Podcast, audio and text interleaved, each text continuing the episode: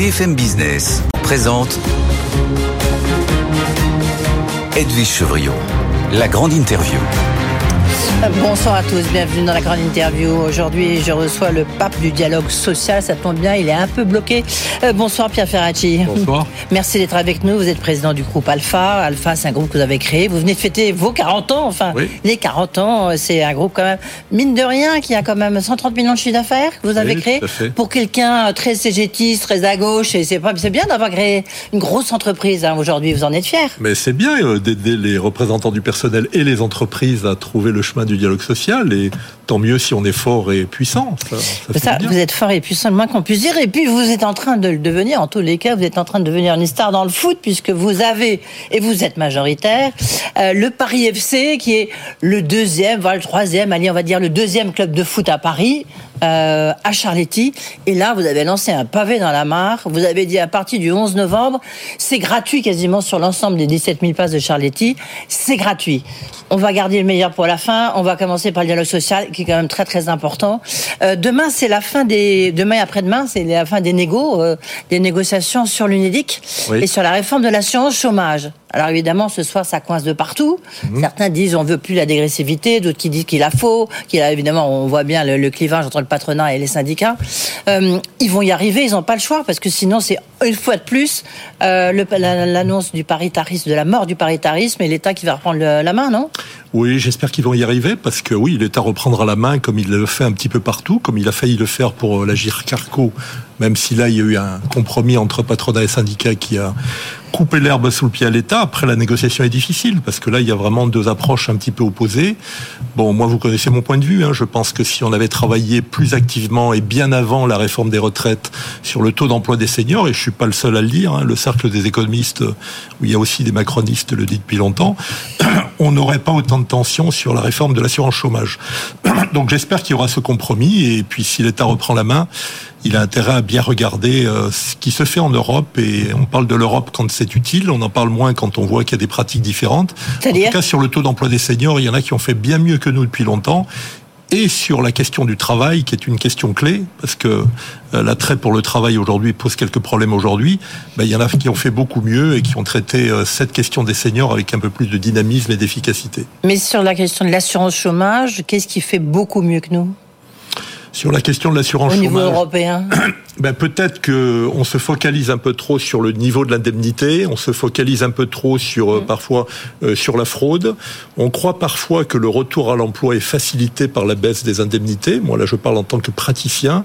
Euh, je crois que les gens ont envie de trouver un emploi et quand ils le trouvent pas et qu'ils attendent le dernier moment, euh, c'est parce que ce qu'on leur propose n'est pas tout à fait satisfaisant. Et vous savez très bien qu'aujourd'hui, dans les entreprises en France, plus encore que le problème de l'emploi, il y a un problème sur le travail qui n'est pas assez attractif. Il y a une question de sens du travail, mais il y a aussi une question de conditions de travail. Euh, en Europe, euh, on oublie souvent qu'on est parmi euh, dans le peloton de tête en matière d'accidents du travail, en matière de risques psychosociaux. Donc il y a bien une question du travail qui n'est pas traitée sérieusement. Pendant trop longtemps, on s'est dit on travaille moins que les autres, mais on est beaucoup plus productif que les autres. Pendant un temps, c'était vrai. Aujourd'hui, la productivité faiblit pour deux raisons essentielles. D'abord, notre industrie s'est bien affaissée et dans les services, il y a moins de productivité. Et ensuite, ben, on arrive au bout du bout de la chaîne pour certains salariés et la montée des risques psychosociaux notamment euh, fait que la productivité n'est plus tout à fait ce qu'elle était. Donc on ne peut plus se rattraper là-dessus. D'ailleurs, c'était souvent moins une productivité du travail qu'une intensification du travail qui était à l'ordre du jour. Eh tiens, je, vais rebondir sur la question de l'assurance chômage, juste sur ce point, la baisse de la productivité. Est-ce que c'est aussi parce que on fait travailler maintenant de plus en plus d'apprentis, c'est la réforme de la de l'apprentissage?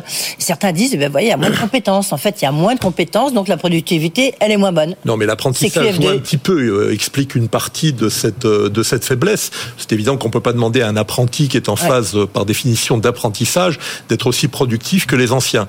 Mais ça ne joue que, ma- pas marginalement, mais c'est minoritaire dans l'explication de la baisse de productivité. Du ralentissement plutôt de la productivité. Je, je recevais, euh, juste avant les vacances de la Toussaint, le, le ministre du Travail, Olivier Dussopt, qui disait qu'il défendait le fait que l'État puisse puiser un peu dans les réserves de la GIRC-ARCO, des retraites complémentaires, en disant, mais, et, et c'est vrai, c'est la réforme qu'on a mis en place qui profite, en fait, euh, à la, aux retraites complémentaires, à la GIRC-ARCO. Donc il est aussi un peu normal que l'État, le gouvernement qui a beaucoup travaillé là-dessus, misé là-dessus, en récolte des fruits, notamment pour la formation. Oui, est-ce que quand l'État fait des choses qui ne sont pas tout à fait opportunes, il laisse d'autres gérer l'affectation des impôts et des ressources qu'il récolte au travers de l'impôt à d'autres? Pour une fois que dans le paritarisme, ça marche très, correctement sur les retraites complémentaires.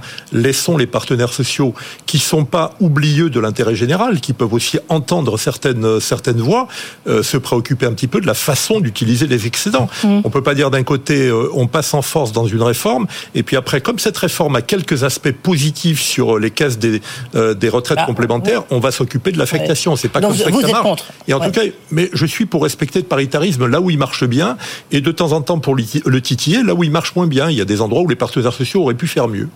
Le, tiens, à, propos de la, donc on est en pleine discussion, ça vient encore de changer euh, il, y a, quelques heures sur ce fameux article 3 de la loi de l'immigration euh, pour savoir s'il faut euh, permettre dans certains métiers en tension de régulariser les sans-papiers. Vous, vous êtes au contact des entreprises. Enfin, c'est ce que vous faites au quotidien et dans toute la France. Qu'est-ce que qu'est-ce que vous en pensez On essaie de ne pas faire trop de politique, hein, mais qu'est-ce que vous en pensez, Pierre bah, Il faut éviter de faire de la politique et d'aller sur le terrain. si on essaie de faire plutôt de l'économie. Oui, et, d'aller sur le terrain de l'extrême droite et de rester sur le terrain de l'économie.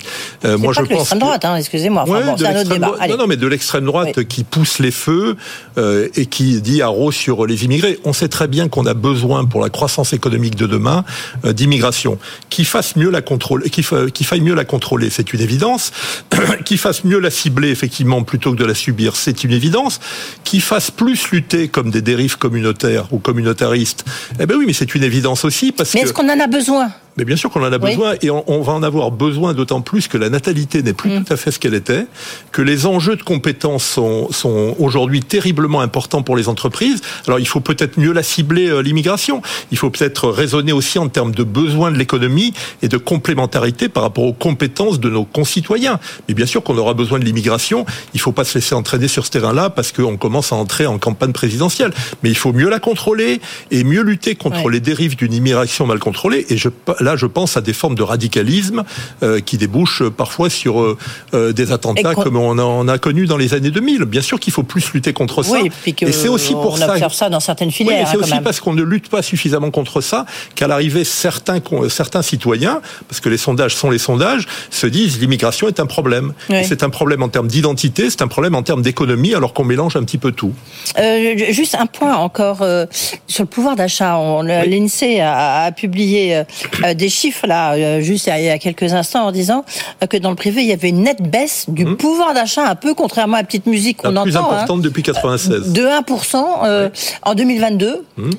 comme en disant bah, il n'y a pas un rattrapage des salaires, sauf évidemment les très bas salaires, enfin au SMIC, parce que là, il y a eu un rattrapage et c'est fixé à l'inflation. Ça vous inspire quoi, Pierre Ferracci? Ça vous étonne ça... Non, ça c'est ce qu'on voit dans les entreprises. L'inflation qui a galopé, même si elle a ralenti depuis, a fait quelques dégâts dans le pouvoir d'achat. Il y a une vraie euh, attente des salariés pour un rééquilibrage du partage de la valeur. Euh, ce, ce, problème de pouvoir d'achat est doublé d'une angoisse qui est réelle dans, dans, les entreprises sur les enjeux de la transition. Mmh. La transition numérique euh, et, et l'IA, la transition environnementale, parce qu'on a peur qu'elle fasse des dégâts sur le plan social qui ne sont pas suffisamment pris en compte. On le voit dans l'automobile, même s'il y a des efforts qui sont faits en matière de, de formation et d'accompagnement. Donc cette angoisse se double d'un vrai problème de pouvoir d'achat. Et je crois que la question du partage de la valeur doit être traitée en même temps que la question du travail. Mm. Moi, je pense qu'on ne traitera pas la question du travail et de ce rapport un peu compliqué euh, des Français aujourd'hui au travail. Ils, ne, ils, souhaitent travailler, mais ils souhaitent travailler dans d'autres conditions. Si on ne pose pas en même temps la question du partage de la valeur et donc des rémunérations, et en même temps aussi le problème, la, question de la gouvernance des entreprises, de l'implication des salariés dans le traitement de ces grandes questions autour du travail et du partage de la valeur. Votre euh, fils, le député Marc Ferracci, qu'on reçoit souvent ici, non mais je vous en parle, vous allez comprendre pourquoi. Je sais que vous n'aimez pas qu'on en parle et lui non plus, mais mais en même temps, et du coup, en plus, ça lui a coûté cher, ce lien filial, on va dire, dans le sens, lui, il travaillait sur la loi Pôle emploi, euh, plein emploi, pardon, et donc il a dû se déplacer, comme on dit.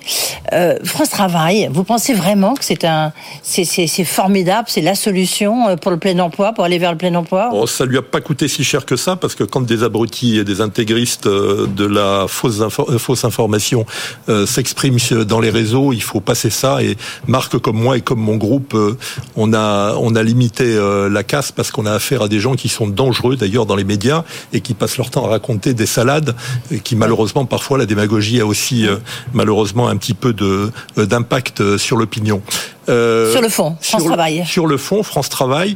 Je discutais récemment avec avec le, futur patron de France Travail.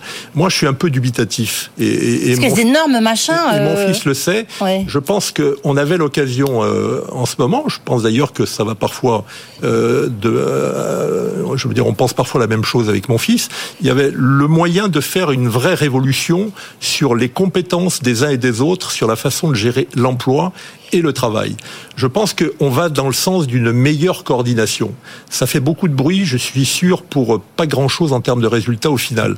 Donc on va accompagner cette meilleure coordination, et en tant que praticien, si on peut le faire, on le fera. Je crois que c'était l'occasion de mieux répartir les compétences, ne serait-ce qu'au sein de la puissance publique, entre l'État, les régions, les départements, parce qu'il y a des enjeux aussi de RSA, et on n'a pas fait, c'est un petit peu dommage. Peut-être que l'État n'a pas, enfin le gouvernement n'a pas la majorité aujourd'hui pour euh, euh, percer un petit peu euh, les murs. Et peut-être que, ça se fera, peut-être, soyons optimistes, peut-être que ça se fera par la suite. Peut-être que ça se fera. Je laisse entier d'ailleurs le problème de savoir qui doit prendre le lead entre les régions et l'État, entre les départements et les régions, mais c'était l'occasion d'un vrai débat là-dessus, et je pense que je ne vais pas parler à sa place, mais que sur ce plan-là, peut-être que des députés de Renaissance, et pas seulement lui, espéraient davantage quelque chose d'autre qu'une coordination meilleure, même si elle est souhaitable si on arrive à... À votre avis, ça doit être en un mot, euh, à, quel, à, quel, à quel échelon ah, moi, je suis partisan aujourd'hui. Euh, pourtant, il m'arrive d'être un peu jacobin. Mais non, je suis, je suis partisan de voir l'État se recentrer sur ses tâches régaliennes l'éducation, la sécurité, euh, une défense de, euh, des frontières aussi parce que c'est utile avec euh, les problèmes qu'on a dans, sur la planète. Et peut-être que les régions peuvent prendre aujourd'hui davantage d'importance dans la formation, mm. dans l'accompagnement et dans la gestion de l'emploi. Mais ça veut dire qu'il faut aller au bout d'une forme de décentralisation. On hésite depuis des années, on est toujours entre des eaux. on est toujours entre deux eaux. Entre deux eaux, absolument. Est-ce que vous observez beaucoup, Pierre Ferracci, encore une fois, vous êtes, vous passez votre vie dans les entreprises. Hein, euh, est-ce que vous observez de, plus en plus de défaillances d'entreprises, notamment à cause du remboursement des, PGE, des, prêts garantis par l'État? Oui, ça commence à poser des problèmes et, l'indicateur évoqué par euh, le gouvernement sur le fait qu'il n'y a pas autant que ça de défaillances et donc d'intervention de l'État en dernier recours, mmh. qui de temps en temps d'ailleurs euh, fait jouer aux banques un, jeu un petit peu particulier, cet indicateur est un peu trompeur parce que notamment dans les toutes petites entreprises et même dans certaines entreprises de taille moyenne, l'entrepreneur par exemple réduit sa rémunération euh, ou accepte des tensions de trésorerie qui peuvent le mettre aussi en situation un peu angoissante pour rembourser le PGE. Donc euh, je crois que les PGE, il faudrait les rembourser avec un peu de discernement. Alors après, il faut aussi dire que pendant la période de pandémie, l'État a soutenu tout le monde. Il y a eu beaucoup moins de procédures collectives pendant cette période-là. Mais il faudrait pas qu'on ait un coup de balancier qui fasse que beaucoup aillent au tapis, parce que la sortie de crise et la sortie de la pandémie a pas été aussi favorable que ça en termes de croissance économique. Et est-ce que vous voyez vraiment des banques, parce que c'est ce qu'on entend encore une fois, je disais ça hier, est-ce que vous avez des banques qui préfèrent à la limite aller à la liquidation euh, comme ça, c'est des prêts garantis par l'État plutôt que d'essayer des plans de sauvegarde qui sont plus, parfois plus hasardeux. C'est très minoritaire et très marginal, mais c'est très choquant. Il y en a effectivement qui jouent ce petit jeu dangereux. En discutant avec quelques administrateurs judiciaires récemment, euh, qui, ont, qui sont aussi un observatoire très intéressant de la vie économique et sociale, on avait à peu près euh, la même opinion sur le sujet. C'est pas majoritaire. Hein. La plupart des banques jouent le jeu et essaient de regarder avec attention ce qui se passe. Il y en a quelques-unes qui s'appuient sur la garantie de l'État pour jouer un petit jeu dangereux. Et donc, après avoir été le parrain du dialogue social, vous devenez, vous êtes, euh, ou vous avez envie de devenir le parrain du football. Parce que, je le disais en introduction, hein, Pierre ah. Ferracci, vous avez jeté un pavé dans la mare, vous avez dit, voilà, je prône la gratuité, je fais le pari sur la gratuité des places euh, au stade Charletti, où joue votre club, parce que vous êtes ma majorité, l'actionnaire majoritaire, le, le Paris FC. Donc, vous êtes en Ligue 2 pour les hommes, Division 1 pour les femmes qui sont qui se sont sélectionnés pour la Ligue des Champions. Tout à fait. il faudrait peut-être que le PSG d'en face, les hommes, regardent hein, comment ils ont fait. Qui vont rencontrer le Real de Madrid et, Chelsea aussi, et puis des, une équipe suédoise très forte également. Donc on est ravis parce qu'elles franchissent chaque année des étapes supplémentaires. Bon, nous on est qu'en Ligue 2, on est le vrai deuxième club parisien. Hein. Il n'y a pas, il y a personne entre le PSG et nous. Il n'y a même pas le Red Star. non, le Red Star n'est pas encore en Ligue 2. J'espère qu'il le sera. D'ailleurs, ça fera de, de beaux derby parisiens. Popularité, on va dire. Voilà. Nous, on a fait un choix euh, qui consiste à donner un petit coup de pied dans la fourmilière. Le football n'a pas toujours une bonne image. Il faut le dire en ce moment. La mm. violence, euh, parfois des propos xénophobes, euh, parfois des propos homophobes, l'argent roi qui coule un peu partout. même en ayant de bons rapports avec le Paris, le Paris Saint-Germain, je trouve que c'est pas normal que trois pays du Moyen-Orient contrôlent des clubs de football. Ils ont mis la barre sur le plan économique très haut et même les clubs historiques ont du mal à suivre. Les droits audiovisuels, on sait en France que ça va être une bataille difficile. Vincent Labrune, le président de la LFP. Ah bah oui, il n'y a, personne, il n'y a même pas Canal. Donc ben euh, oui, il n'y a même pas Canal. et puis euh, malheureusement, certains ont bataillé avec Canal pendant des années. Je crois que c'était une mauvaise chose. J'étais un des rares présidents à l'avoir dit à l'époque. Donc aujourd'hui, le football devient cher. Il devient cher quand on essaie de le regarder à la télévision, parce que l'accès aux distributeurs devient de plus en plus cher. Il devient cher quand on va sur les stades. Alors moins en Ligue 2 qu'en Ligue des Champions et qu'en Ligue 1, mais nous on essaie de donner un signe le football pour nous c'est un bien commun, euh, c'est le reflet de la société avec les bonnes choses et, les pires des choses. Donc il faut que l'accès au football soit plus facile pour ceux qui l'aiment, pour ceux qui le pratiquent, mais aussi pour ceux qui le regardent. C'est le sport le plus populaire de la planète. Donc on a consulté euh, tous nos actionnaires, ils sont d'accord pour aller dans ce bah, sens. Il y, a aussi l'État du Bahreïn hein, quand même aussi. Oui, il y a un fonds souverain qui joue le jeu. il y a aussi des Américains et des Indiens. J'ai un tour de table assez assez international, mais c'est majoritairement un, un club euh, dirigé et contrôlé par, euh, euh, par, moi, et par mon équipe dirigeante et par d'autres petits actionnaires, mais que, que j'apprécie beaucoup autour de moi. Donc on a fait ce choix d'aller vers la gratuité tout au long de la saison, aussi bien pour les filles en Division 1 que pour les, les garçons en Ligue 2. C'est un pari je pense que la réaction de nos sponsors, de nos partenaires, nous permet d'affronter le défi économique que ça, représente. Ça vous coûte combien? C'est quoi le défi économique? Disons que l'enjeu pour nous en Ligue 2, entre la perte de recettes de billetterie, les charges supplémentaires qu'on va avoir en termes de sécurité, mais aussi les recettes supplémentaires qu'on pourra avoir en termes de merchandising, même la buvette qui en rapporte quelques-unes dans les stades de football, l'enjeu est de l'ordre de 1 million d'euros. On espère que nos partenaires vont nous apporter ça et même davantage que ça. Donc le défi, il n'est pas économique, il est sociétal. C'est de dire en gros, tout le monde ne fera pas de la gratuité, mais j'espère que d'autres clubs nous suivront pour baisser les tarifs et faire en sorte que le football soit plus attractif sur le terrain de la tarification pour des catégories modestes qui sont à l'euro près aujourd'hui. Avec l'inflation, on voit bien qu'il y a beaucoup de citoyens et de citoyennes qui ont du mal à se nourrir, à se loger, à se soigner. Et donc le loisir, c'est ce qu'on coupe en priorité, les vacances et les loisirs quand on a des problèmes de pouvoir d'achat. Vous êtes étonné, juste une dernière question, euh, par le, bruit que ça fait, euh, le, boucan que ça fait. Ah mais c'est incroyable. Il y a, des, il y a des, des, des, quotidiens étrangers qui en parlent, qui vont en parler. Bon, tous les médias français sont intéressés par la chose. Après, il faut qu'on transforme l'essai à la fois en termes d'affluence, ça prendra du temps, hein, ça va pas être le déferlement immédiat, et sur le plan économique, c'est-à-dire en attirant dans une logique de responsabilité sociale les entreprises. Vous aidez les jeunes parfois en situation difficile à rentrer sur le marché du travail, mais aidez-les aussi, les jeunes et les moins jeunes, à venir voir du football sans débourser des sommes qui aujourd'hui sont inaccessibles pour bon nombre de catégories modestes. Et bien, Ferracci, on voit bien le lien du reste avec ce que vous êtes avant, j'ai envie de dire, avant le footeux. Merci, Pierre Ferracci, d'avoir été avec nous. Restez tout de suite, Thomas Asportas, l'info écho.